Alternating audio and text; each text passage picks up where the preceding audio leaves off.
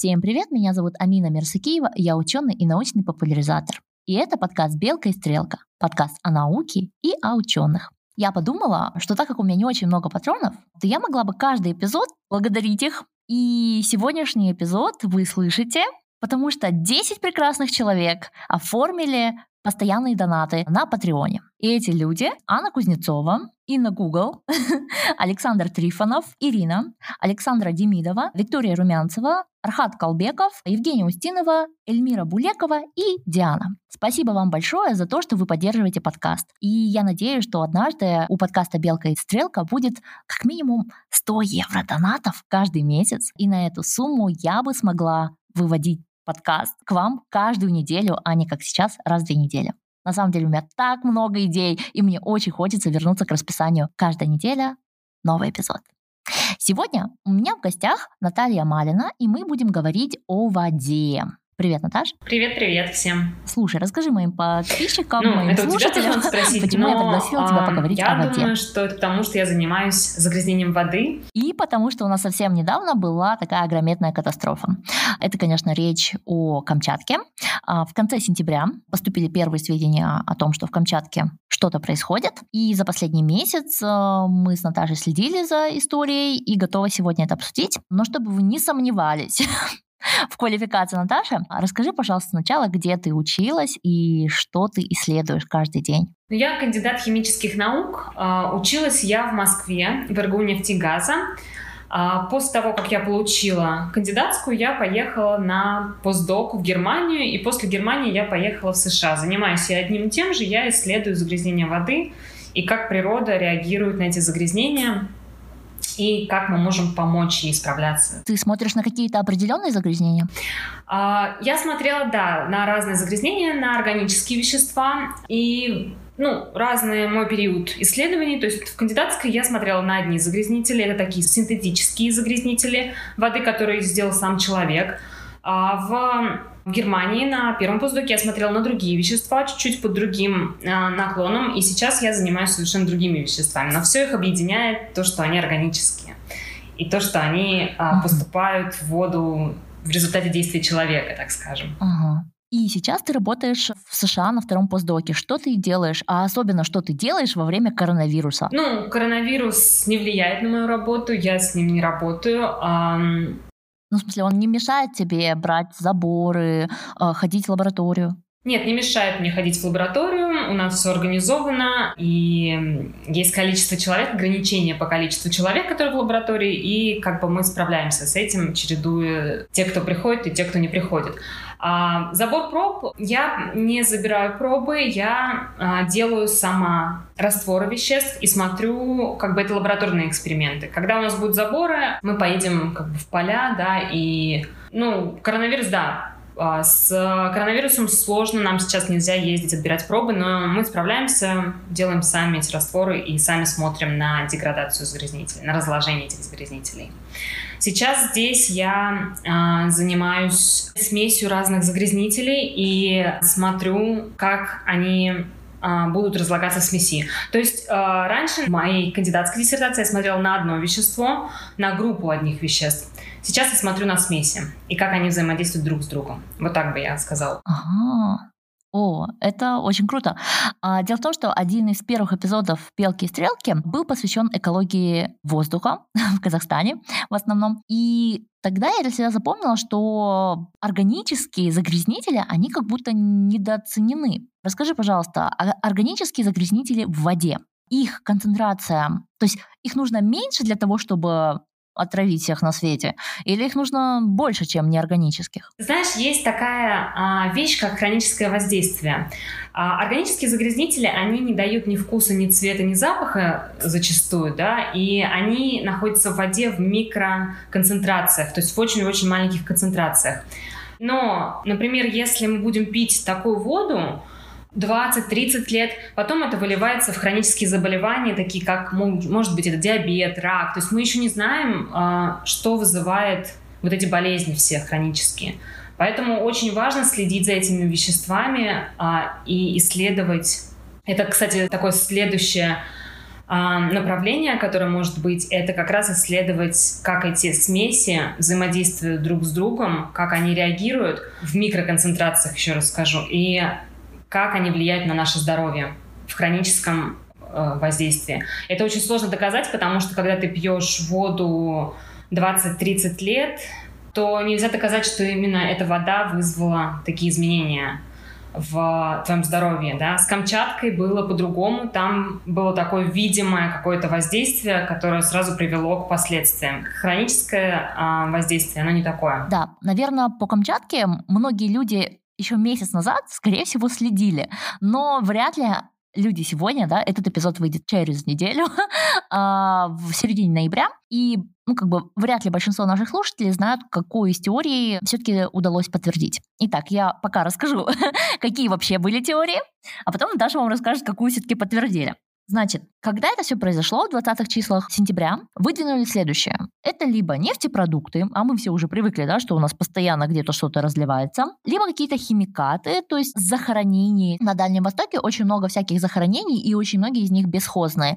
И был такой вариант, что одно из захоронений могло протечь в океан. Затем вулканы, то есть мы все помним, что Камчатка — это регион, где постоянно идут землетрясения, там есть действующие вулканы. И последняя версия — это токсины водорослей. Вот э, для меня, если честно, большой сюрприз, что это никакой не гиптил, не ракетное топливо, не что-то, а в итоге это оказалось... Э, что это оказалось? Сейчас версия, что это оказалось водоросли. Но ты знаешь, психология человека, мне кажется, такая, что все всегда ждут, э, что кто-то виноват, и кого-то наказать. И получается, что многие, когда узнали о том, что а, ученые выдвигают такую главную версию, которая считается конечной версией, что это водоросли выделяют токсичные вещества, у сразу у всех такое негодование возникло. Потому что нет виновного, нельзя наказать. Водоросли нельзя наказать, да, правильно? Да, но понимаешь, я химик, но я, естественно, не химик в этой области, да, и тем более я не биолог и очень плохо разбираюсь в водорослях, да, кроме тех, которые в суше подают, все. Все остальные, все остальные мои знания о водорослях просто нулевые. Почему меня лично возмутила эта тема до того, как я начала э, готовиться к этому эпизоду? Потому что водоросли — это нечто живое, значит, оно уже есть в этой биомассе, и оно как бы должно быть цикличным. И мне казалось, что версия с водорослями самая дикая, потому что, ну, тогда бы это происходило каждый год. Или хотя бы один раз до этого э, за время моей 30-летней жизни. То есть э, такой момент, что тяжело поверить обывателю, что это водоросли. Ну, может быть, ты могла бы объяснить, как, как так? Почему это не гиптил? Почему это вот водоросли? Насколько я знаю, гиптил, он легче э, воды, и, а там э, пострадали донные микробионты, да, и это не объясняет никак. Э, и при том мы не можем версии выдвигать без анализа. Анализы показали наличие микро, а, микотоксинов в воде, которые выделяются именно вот этими вот водорослями которые обнаружены там были. Это называется цветение, ну, красные приливы называются. И ты знаешь, когда я э, читала официальные источники, все говорят, что это водоросли, это природные явления, и вот как раз о том, что ты говоришь, что цикличность какая-то. А, но пока еще ученое сообщество, оно не знает, почему эти красные приливы возникают. Есть версия, что красные приливы, они не просто так возникают сами по себе, это не то, что природные явления, они реагируют на повышение питательных веществ в воде. То есть, а питательные вещества это как азот, фосфор, это то, что приходит в воду с выбросами, если это мы говорим о повышении, да, с выбросами сточных вод каких-то или предприятий. То есть они тоже не сами так по себе возникли. То есть какое-то есть воздействие человека, все равно человек здесь виноват, который вызывает вот такие вот изменения в экосистеме. Я думаю, что глобальное потепление здесь тоже как бы виновато в какой-то мере. Ну, куда мы денемся? Без... Ну, просто почему я подумала, что это не цветение тоже в начале, а потом все-таки подумала, м-м, возможно, это так. Цветение водорослей, оно происходит не в это время. И, по крайней мере, водоросли — это растения, да, все, все живое не цветет осенью. Где вы видели? Ладно, хорошо, сейчас в Германии глобальное потепление, в Германии сейчас розочки цветут. Но, в принципе, это не время было для цветения. Вот. И потом, когда вот чем больше я читала, чем больше смотрела, я подумала в первую очередь на глобальное потепление. Но э, если и другие как бы химикаты вместе, скорее всего, это все вместе, да? Все вместе, химикаты, какие-то сбросы от городов, эм, сточ... неочищенных сточных вод, может быть. Это может быть, да, как правильно ты говоришь, э, потепление климата. На потепление климата сейчас многое сбрасывают. Но ученых, во-первых, нет версии еще, что... потому что красные приливы, они есть очень много по всему миру. А есть по берегам США, даже выбрасывают э, во Флориде, умирали дельфины от этого, выбрасывало их на берег. То есть это такое Связывают, да, с потеплением климата и с увеличением нагрузки. Ну, потепление климата тоже, давай э, поговорим, из-за чего оно возникает, да? Оно возникает тоже из-за действия человека какого-то. Да. Вот. А, потепление климата 100% происходит из-за нашего вмешательства. Для людей, которые занимаются экологией наши дорогие слушатели, это не является вопросом, да, то есть еще 10 лет назад какие-то ученые в области могли спорить, сейчас уже не спорят на эту тему. Сейчас спорят, в какой момент э, мы сломаем систему и о количестве экологических беженцев. Да? То есть к 2030 году ожидается я уже забыла сколько, но там вопрос идет о миллионах жителей побережья. Вот в регионе Юго-Восточной Азии, которым придется перебраться в другие места. Вот. А в Европе это, конечно же, Нидерланды, Голландия. Эта страна может пострадать, но в отчетах ООН э, ей посвящена всего одна страница, потому что, естественно, у европейцев есть деньги, они с этой проблемой живут э, многие-многие годы, откачивают Амстердам постоянно, так что для них это норма, и они уж как-нибудь себе сушу э, смогут отвоевать. А вот э, там 40-60 миллионов людей в Юго-Восточной Азии вряд ли смогут. Вот. А, ну, не об этом, да, сейчас глобальное потепление — это очень грустная тема. На самом деле, мне бы хотелось вернуться к теме воды, к теме очистки. Скажи, пожалуйста, вот твои исследования по органическим растворителям какие вещества сейчас применяются для того, чтобы очищать воду от э, органических э, загрязнителей? Ну, это не вещества, есть разные есть разные этапы очистки. Есть механические, есть... Ну, у нас хлорирование воды есть. То есть есть а, несколько этапов э, очистки воды, городской воды, если мы говорим о центральном водоснабжении, да, и сначала проходит механическая очистка, чтобы очистить воду от а, различных вот вкраплений, там песка и так далее, механических примесей.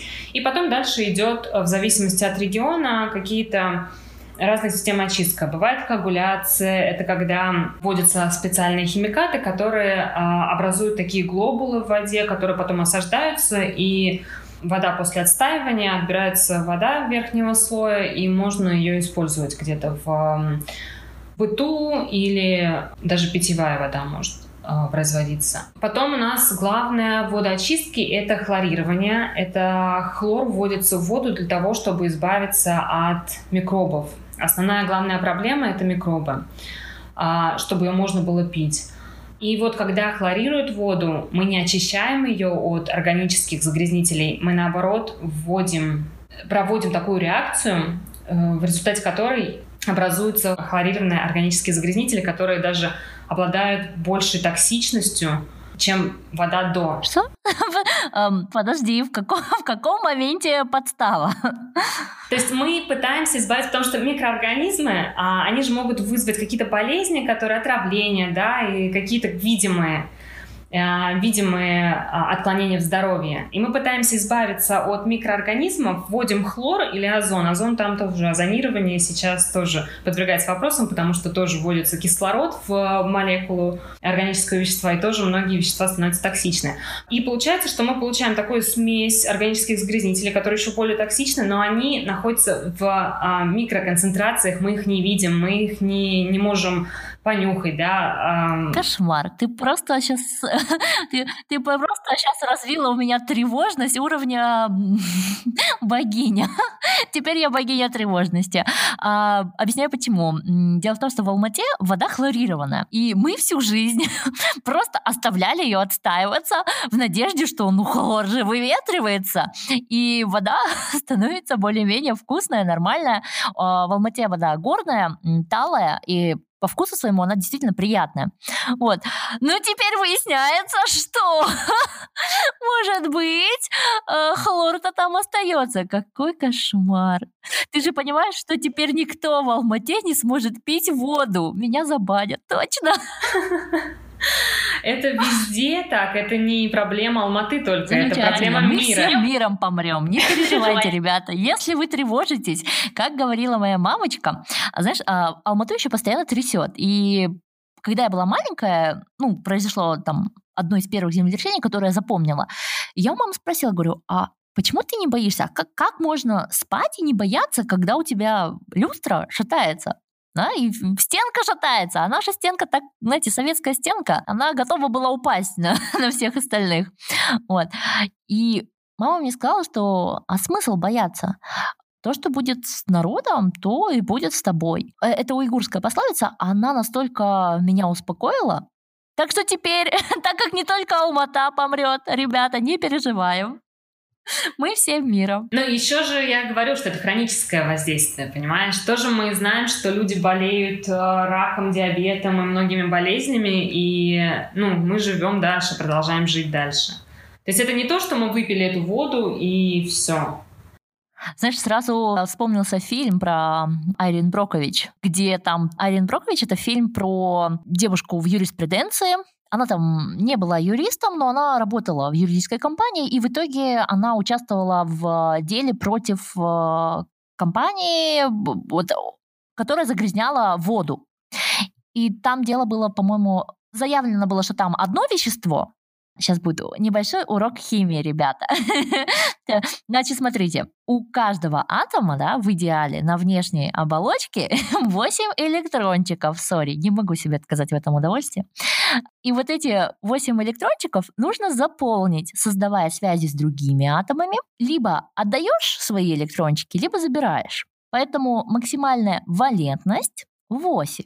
И поэтому у одного вещества у одного и того же атома могут быть разные валентности. Кому-то легче там 2 забрать и стать плюс 2, а кому-то легче 6 отдать и стать там... Э, э, ой, 2 забрать и стать минус 2, простите большое, пожалуйста, и 6 отдать и стать э, плюс 6. Вот.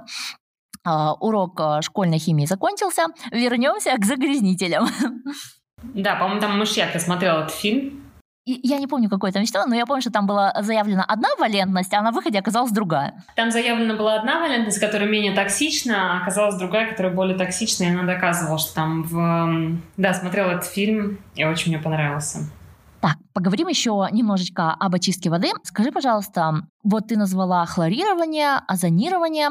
Какие еще методы очистки воды есть в современной цивилизации? Ну смотри, я назвала такие методы очистки, которые используются в центральном водоснабжении. Это вот если государство за нас чистит воду и подает нам в кран, да, их ее. Угу. А, но очень много, мы сейчас тоже недовольны с хлорированием, и люди ставят, а, например, фильтры, разные фильтры под раковину, чтобы получать чистую воду у себя в отдельном таком кранчике. А, это вообще система фильтров, то есть у тебя есть какой-то сорбент, который сорбирует такое как бы насыпное а, вещество, скажем, которое сорбирует все загрязнители. Ну, есть определенные сорбенты для определенных видов загрязнителей. Да, там очень самый известный это активированный уголь, который, наверное, все знают, который сорбирует ну, большинство органических загрязнителей. Я не знала, что... Ну, я предполагала, потому что если люди пьют его, чтобы опохмелиться, то логично, что он помогает.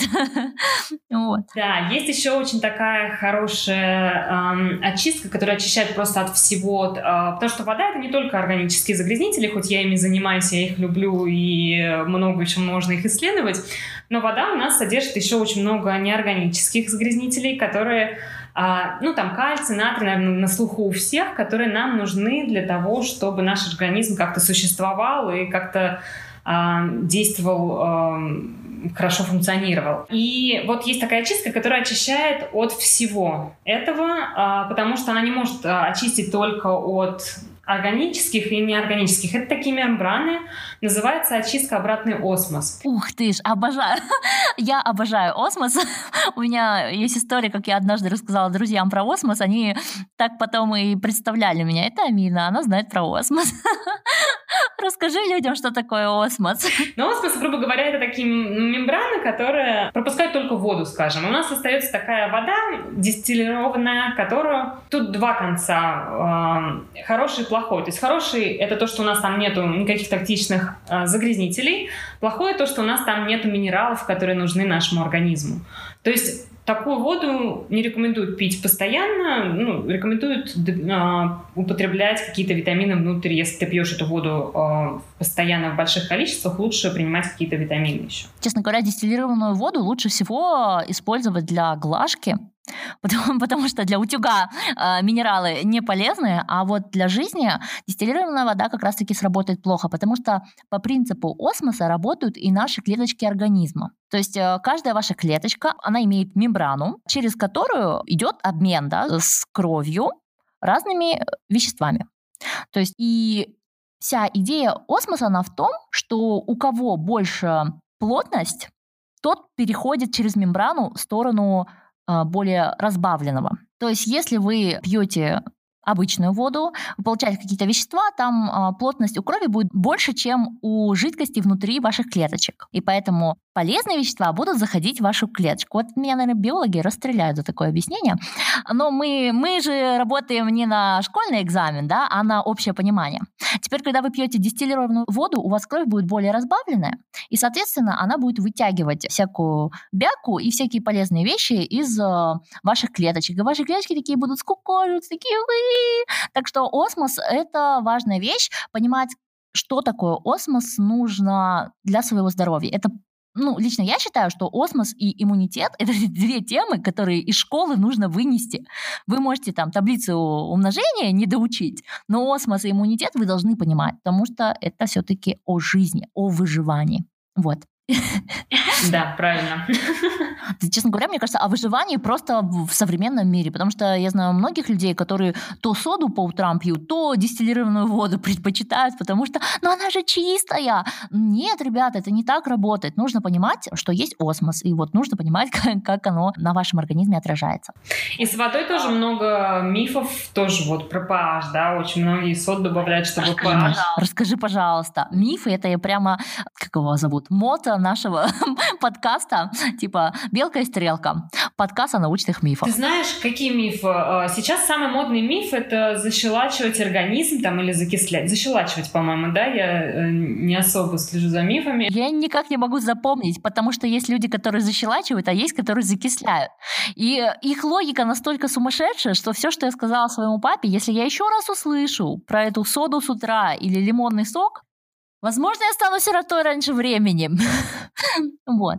А, но мои родители привыкли к моим тиранским методам насаживания науки в наш дом, поэтому с ними это сработало. С другими людьми, к сожалению, не работает. Вот. Так а, и чего, и чего? И самое сейчас на э, фееричный такой показатель на водных выставках это э, взять лакмус, э, сделать одну воду а, щелочную, другую кислотную. Вот там а, получается разный цвет от синего до красного, такой вот градиент красивый. И красное это плохо, синий это хорошо. То есть как бы такая ассоциация с веществами получается. Uh, уже много, наверное, я не знаю, у тебя в подкасте было, наверное, врачи приходят. Про pH еще не было, но у меня была видяшечка на Инстаграме, как сделать индикатор в домашних условиях, но сейчас я боюсь вам сказать. Скажу, вы же пойдете и сделаете, и будете утверждать, что у вас плохая вода. Ну ладно, так и быть. В домашних условиях таким индикатором может служить красная капуста, например. Вы эту красную капусту замачиваете, выделяется вещество, которое срабатывает как этот индикатор. Если вы будете добавлять в нее уксус, который кислый, индикатор будет краснеть. А если вы добавите туда, я не знаю, мыло, то индикатор будет синеть. Но я не рекомендую вам пить ни уксус, ни мыло. Ни в коем случае, уважаемые слушатели, этого делать нельзя. У вашего организма общее pH, оно нейтральное. И да, есть в разных частях вашего тела разный pH, да, то есть там в ротовой полости pH 6,9, по-моему, когда вы почистите зубы, в желудке, конечно же, меньше, то есть там более кислая среда, но в кишечнике щелочная среда. Просто когда вы пьете вот щелочь, она попадает вам в желудок, у вас потихонечку развивается язва. Вы можете что угодно думать, но эта щелочь не пойдет дальше в ваш кишечник. И я не знаю, в организме есть защита от дурака, но иногда ее недостаточно. Для некоторых, которые очень стараются, ее прям реально недостаточно. Вот. Но какие еще мифы? Защелачивание? Слушай, ну такой старый-старый миф, который уже, наверное, пережил себя, это заряженная вода. Когда надо заряжать, надо а, говорить в воде разные приятные вещи, и тогда структура воды. Может, помнишь еще, когда Наверное, мы в школе еще учились. А, были такие картинки, что если а, врубать, а, включать рок-музыку в воде, да, то у нее э, при замораживании образуются такие кристальчики, которые разрушены как будто. И если там ругаться на воду, тоже будет такой разрушенный кристалл воды. Если... Вода обидится и разрушится. Да, если включать классическую музыку, то кристалл будет такой симметричный, красивый. Если говорить приятные слова, а, то тоже будет очень красивый кристалл. То есть, а, и это связывали с, а, во-первых, опять с изменениями в здоровье у человека, потому что считалось, если ты слушаешь рок-музыку и ругаешься, то мы на 80% состоим из воды, да, и у нас получается отклонение в здоровье из-за этого будут.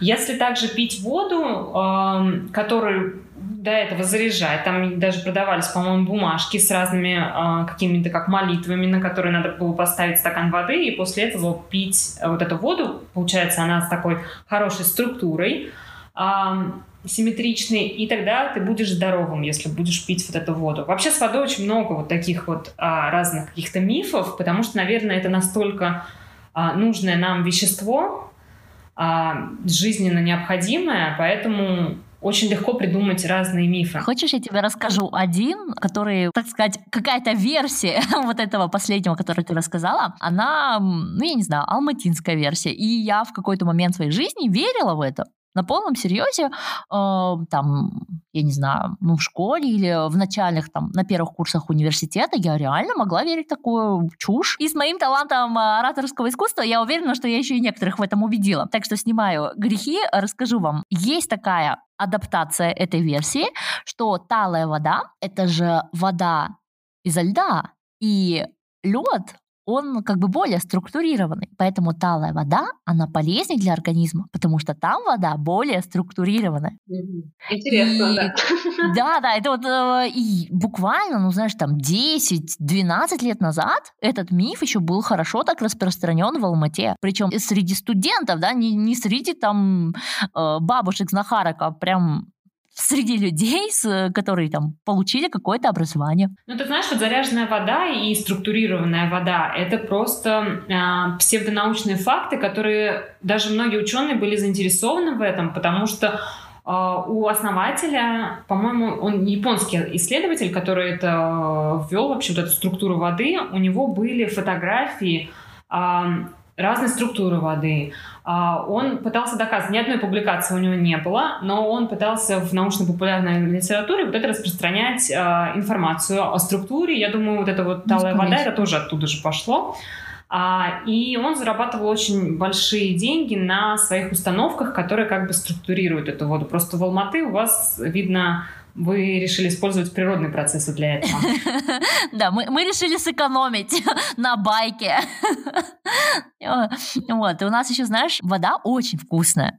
И поэтому э, у нас некоторые ходят там выходные, например, мой папа может вообще каждый день смотаться к горному источнику, набрать там воды, потому что она действительно вкусная.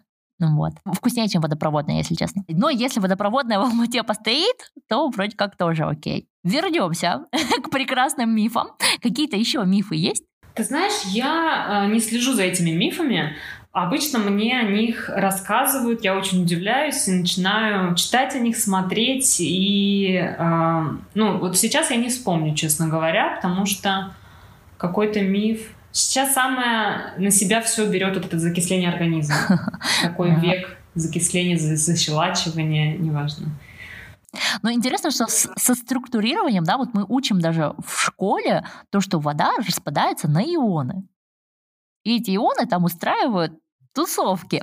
И существуют водородные связи, да, то есть вода — это вот такая очень большая молекула. Да? То есть, вот, например, дорогие слушатели, вряд ли вы помните, но я вам расскажу, что молекулярный вес одной молекулы воды, вот, Наташа, ты помнишь сколько? 18. 18. А у воздуха? 70. Нет, 27. При, около 27, плюс-минус. Вот. А, потому что большее количество молекул в воздухе – это же азот, и там 28, 27, вот в тех районах должно быть. Вот. Ну, то есть 28 и 18, да, как бы вода, по идее, легче. Но почему вода не летает? Потому что вода обладает этими водородными связями. И, по сути, как бы каждый кусочек воды связан со всеми кусочками воды. Вот так вот. Если уж, опять же, сегодня меня прям распнут биологи, за ними стоят химики, видимо, я из дома больше не выйду. Слушай, скажи, а есть какие-то подпольные такие домашние методы очистки воды? Ну, то есть вот, э, ладно, мы люди, живущие в городах, там, в цивилизации, у нас есть там фильтры, система очистки от государства. А что делать, если ты живешь там в пустыне? Ну, в пустыне воды, знаешь, ограничения с водой там. Ну, ладно, да. если ты живешь в степи. В степи. А, ну, степи вдоль Иртыша, вот так вот. Попробовать использовать какие-то подручные средства, а, которые будут также чистить механически, например, песок или а, почву можно как-то использовать, если она не загрязнена, если она не, а, не загрязнит еще больше воду. То есть надо как-то пытаться механически очистить подручными средствами. Пять лет назад я прочитала одну статью э, про девочку, с прекрасным именем, сидишь, Лолита Просида Срипада Срисаи. Э, эта девочка, она американка, но потомок э, людей, рожденных в Индии. И у нее бабушки с дедушкой в Индии живут. И эта девочка ездила смотреть как живут ее предки, и, и поняла, что в той деревне нету даже какой-то очистки. И она собрала для Google конференции Science Fair, да, вот от Гугла, свой такой доморощенный э, вариант. И тоже вот на песке. Но там как раз-таки помимо песка еще было три слоя, и один из них это был активированный уголь, о котором ты говорила. Вот. И если вы захотите, ну, мы опубликуем эту фотографию, где эта девочка с прекрасным именем Лолита со своим вот этим изобретением, мы это опубликуем в Телеграме «Белки и стрелки», то вы увидите, что у нее там как бы обычные пластиковые бутылки, и вы можете в принципе, дома воспроизвести такую систему. И она смогла доказать, что ее вот эти пластиковые бутылки, наполненные песком, активированным углем, там, початками кукурузы, они очищают воду на 70-80%. То есть это очень круто. Тут важно еще понимать, я вообще эм, всегда говорю э, делать анализ воды, потому что ко мне очень часто обращаются люди, э, говорят, а как нам очистить, например, нам не нравится вкус воды из-под крана. Я даже сказать ничего не могу, потому что это настолько отличается состав воды, что вода растворила на пути к вот этому дому этого человека, настолько отличается в разных городах. Даже вот Москва у нас большой город, откуда я родом, и там есть разные системы очистки, то есть там очистных сооружений, если не ошибаюсь, 5, 5 очистных сооружений, и они берут воду из разных источников. То есть состав воды кардинально отличается. И без того, чтобы без анализа чистить воду тоже опасно, потому что ты не знаешь, как ты ее очистил опасно. и что ты изменил в этом, да, потому что еще раз скажу, что всегда воде, дистиллированную воду пить для здоровья опасно, да, я бы даже сказала.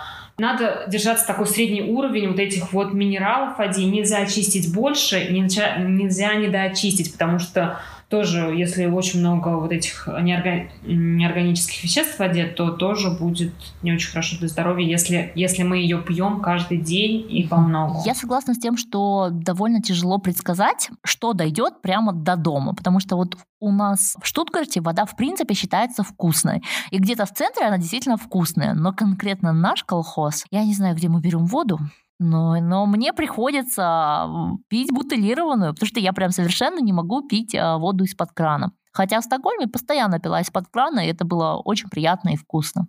Вот. Не экологично пить воду из бутылок, потому что много пластиковых отходов образуется. Но... Мы пьем из стеклянных бутылок, мы потом их сдаем. Мы же в Германии, ты что? Но ты знаешь, э, э, вода, э, почему у вас в деревне, например, вода может быть грязнее, чем в центре Штутгарта, да? Это не потому, что вы берете воду из разных источников. Она может быть не грязнее, она просто невкусная. Я как бы не утверждаю, что у нас вода грязнее. Она просто невкусная. А еще, судя по количеству накипи в душе, у нас она довольно жесткая. А, да, да, может быть. Еще, знаешь, э, вспомнила миф один про накипь, точно. То, что накипь это считается плохим показателем плохой воды. Хотя это не показатель, ну, это просто жесткая вода, которая содержит а, больше кальция и разных других Это еще. дискриминация воды, понимаешь? Это плохая вода, она жесткая. Нужно быть добрее, мягче. Но на самом деле мягкая вода это тоже проблема, ребята я не знаю, в чем именно проблема, но как бы в теории я понимаю, что мягкая вода это тоже не есть хорошо. Дискриминация воды по всем признакам. Нужна средняя вода. Ну вот, и самое главное эм, отличие того, эм, почему в разных домах разное качество воды, да, например, потому что у нас есть трубы, которые соединяют эм, очистные сооружения, которые очистили эту воду до таких э, показателей питьевой воды, у нас есть трубы. Трубы очень часто, особенно в старых городах, они сделаны еще из металлов, из железа, там образуются накипи. Пока вода, о, не на, э, образуется ржавчина на этих трубах. А, и пока вода идет по пути к нам от очистных сооружений, она растворяет все вот в этих трубах. И это может быть также... Зачем хлор мы добавляем? И в таком количестве, что даже когда она дойдет до нашего крана, мы чувствуем этот хлор в, во многих городах. Для того, чтобы пока вода идет по трубам, она не набрала никаких микробов оттуда. То есть рассчитывается доза хлора на очистных сооружениях такая, чтобы хватило на всю дорогу по пути воды до вашего дома. Я очень рада, что об этом думаю, потому что, как вспомнишь, всякие царские семьи, которые были дохленькие, хиленькие, и в частности, потому что там в Кремле один из первых водопроводов, он был цинковый, по-моему. Он, в общем, сам по себе был канцерогенен, и поэтому все жители Кремля были такие дохленькие. Вот. Они не задумывались, да, они химию еще не знали. Правильно. Да. Ну вот, и получается, что э, качество труб, которые используются э, по дороге к разным домам, они влияют на качество воды. Поэтому в одном городе, если, например, новый дом с новым трубопроводом до э, очистных сооружений, он может быть по качеству вода может быть именно в доме лучше, чем, например, старый дом, у которого трубопровод давно не менялись и у которого ну, разные загрязнители уже в трубопроводе. А с другой стороны, ну ладно, ладно, как бы я не знаю, какая тут еще может быть сторона, да, плохие старые трубы – это плохо, все. Дискриминация воды – это тоже плохо. а, нужно средненько все брать. И давай под конец такой момент, скажи, пожалуйста, вот одна из самых таких глобальных проблем моего детства была, помимо счетчика, да, это шейминг за детей Африки. То, что я стою тут, понимаете ли, зубы чищу, у меня вода течет, счетчик бежит, а дети Африки остаются без воды. И это очень сильно научило меня экономии. Но потом я, когда переехала в Швецию, поняла такой момент, что та вода, которая экономится в Швеции, возвращается, она же остается в Швеции. То есть система настолько хорошо налажена, что в Швеции, скорее всего, вода там используется стопроцентно, ну или довольно хорошо. Скажи мне, пожалуйста, то, что мы экономим воду, да, то, что мы ее очищаем, можем ли мы вот эту очищенную воду снова потреблять? Ты знаешь, сейчас разрабатываются технологии, которые позволяют использовать вот эту воду, которая уже использована нами, да, как питьевую воду. То есть это технологии будущего. А, и, ну, я тоже всегда за экономию воды, потому что я считаю, что ресурсы нашей планеты надо беречь. И э, сейчас э, даже вопрос не в том, что детям Африки не хватает воды, не хватает воды, потому что там доступность воды очень сложно добыть ее, да, там. А сейчас новая Главный вопрос глобальный для такого развитого мира – это, наверное, загрязнение воды, которое а, мы уже накопили А, и ну, технология очистки, да, то есть, например, из туалета... Я знаю, есть, знаешь, такая технология, мне очень нравится, она, идея этой технологии, я не знаю, почему она не в каждом доме, когда, например, а, воду, которую ты используешь в душе или для чистки зубов, ну, из-под раковины, из-под кухни можно использовать в туалете, да, то есть мне кажется, это такая гениальная да. идея. Мне еще, знаешь, очень нравится, что в Японии, например, есть какие-то у них специальные шланги, которые позволяют вот эту вот воду из-под душа вытянуть, чтобы в ней потом стирать. То есть она потом заливается в стиралке как-то.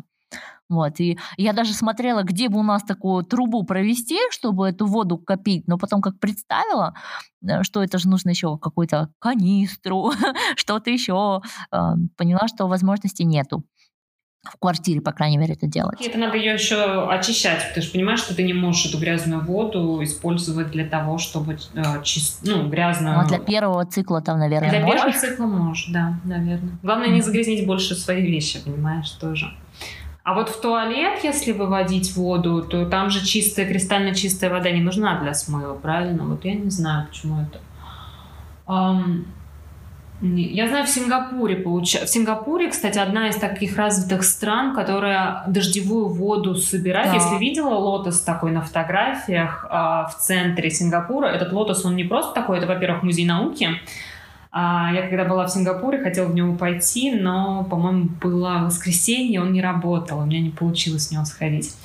И вот этот вот лотос, он накапливает дождевую воду и очищает ее до питьевой. То есть он не просто так стоит, вот это красивое здание, это накопитель воды дождевой. И очень многие говорят, что будущее именно за очищенной дождевой водой, которую мы будем использовать для питья, когда эм, у нас случится такое глобальное изменение климата, потому что изменение климата, оно еще влияет на, на воду тоже, на доступность питьевой воды пресной питьевой воды. кошмар. Мой, мой уровень тревожности только что пробил потолок 80. Потому что как химик, я как химик родом из Алматы, я, естественно, провела свой бакалавр за тем, что слушала лекции про наш ужасный э, воздух алматинский. А в Алмате такой воздух, знаешь, есть такая шутка. Алматинцы привыкли видеть то, чем дышат. Потому что у нас такой смог, что это просто вообще за пределами разумного. Представляешь, да, вот как бы дождевая вода с этим смогом, это же какой кошмар. Причем у нас там смог идет несколько километров э, вверх. То есть, если ты выезжаешь в горы, то ну, у тебя такая стена серая. Там, в принципе, после этой стены уже ничего не видно. Вот. Хотя там теории степь, другие горы, что-то еще, но, к сожалению, нет. Вот. И если такую дождевую воду очищать, я плохо себе представляю, как это вообще возможно. Потому что вот эти кислотные дожди, они вроде как... Я не представляю, как их можно очистить. Я не такой хороший химик э, по воде, но по неорганике, но они слишком растворимы как бы их не вытянешь. Ну, это, понимаешь, это тоже э, надо смотреть доступность. В Сингапуре почему они очищают дождевую воду? Во-первых, потому что у них достаточно ну, строгие экологические нормативы, и там нет такого смога, наверное, как в Алматы. А, и это же страна, построенная, да, э, там нет доступа к питьевым источникам такого, как у вас в горах. То есть это тоже такая, надо ну, типа, оценивать. У нас скоро тоже закончится. И еще немножечко глобального потепления, и все ледники нафиг растают. Да. Вот. Ну, в общем, а, я думаю, пока я не ввела а, всю свою аудиторию в нервный тик, а, ограничимся только моим личным нервным тиком. Я бы не хотела, чтобы вы, ребята, заканчивали слушать на такой грустной мысли, да, что ужас, кошмар, Сингапур спасется, а все остальные нет, потому что проблемы с экологией воздуха во всем мире, даже вот в Штутгарте, в Германии, э, здесь такие прям тоже воздух можно посмотреть. И я бы хотела вам сказать такой момент, что вам нужно научиться понимать науку для того, чтобы поднимать ее ценность для того, чтобы наука могла менять наши жизни к лучшему. Не все в мире должны становиться учеными, но ученые должны получать поддержку от, от всех, потому что у нас есть такие проблемы, которые решатся только технологиями. Нам нужны альтернативные источники энергии, нам нужны очистительные сооружения, у нас очень много людей голодает, у нас очень много людей э, замерзают. И я бы очень хотела, чтобы вы понимали, что наука может решить эти проблемы. Не обязательно людям умирать, И вы, развиваясь сами, помогая развиваться вашим близким, вы даете науке такие средства. Вот. Хочу вам напомнить, что у меня в Инстаграме идут конкурсы, один из которых, кстати, поможет одеть детей на холодные казахстанские зимы. В Казахстане действительно могут быть очень холодные зимы, и такая проблема, что в Казахстане не все дети имеют зимнюю одежду. Поэтому, пожалуйста, проходите на мой Инстаграм, участвуйте в конкурсе и распространяйте эту информацию дальше. А также у меня там есть конкурс с компанией HyperX. HyperX — это бренд микрофона, и я пользуюсь этим микрофоном уже очень очень-очень давно. Надеюсь, что к моменту, когда выйдет этот эпизод, я уже сделаю обзоры на новые микрофоны HyperX, которые мне предоставили на тест. Вот. И 20 ноября, в свой день рождения, я разыграю одну пару наушников от этой компании, опять же, в моем инстаграме. Фух, с рекламой закончили. Спасибо тебе большое, Наташа, что ты пришла, помогла мне создать тревожную атмосферу, чтобы все быстренько испугались и побежали спасать мир и науку. Ребят, пожалуйста, присоединяйтесь в патроны, а, читайте Наташу, читайте меня, читайте всех девочек из блога Нобеля. Пока-пока. Пока-пока, спасибо за приглашение. Наука спасет мир. Pick up the dice, give it a roll. You never really know which way to go. Feel it inside, feel the spark. Lift you up when you're falling apart. We think we know it all. We stand ten feet small, with our head under, head under ground. I think I've seen it all, but I've come so far. But it just got me high till I broke.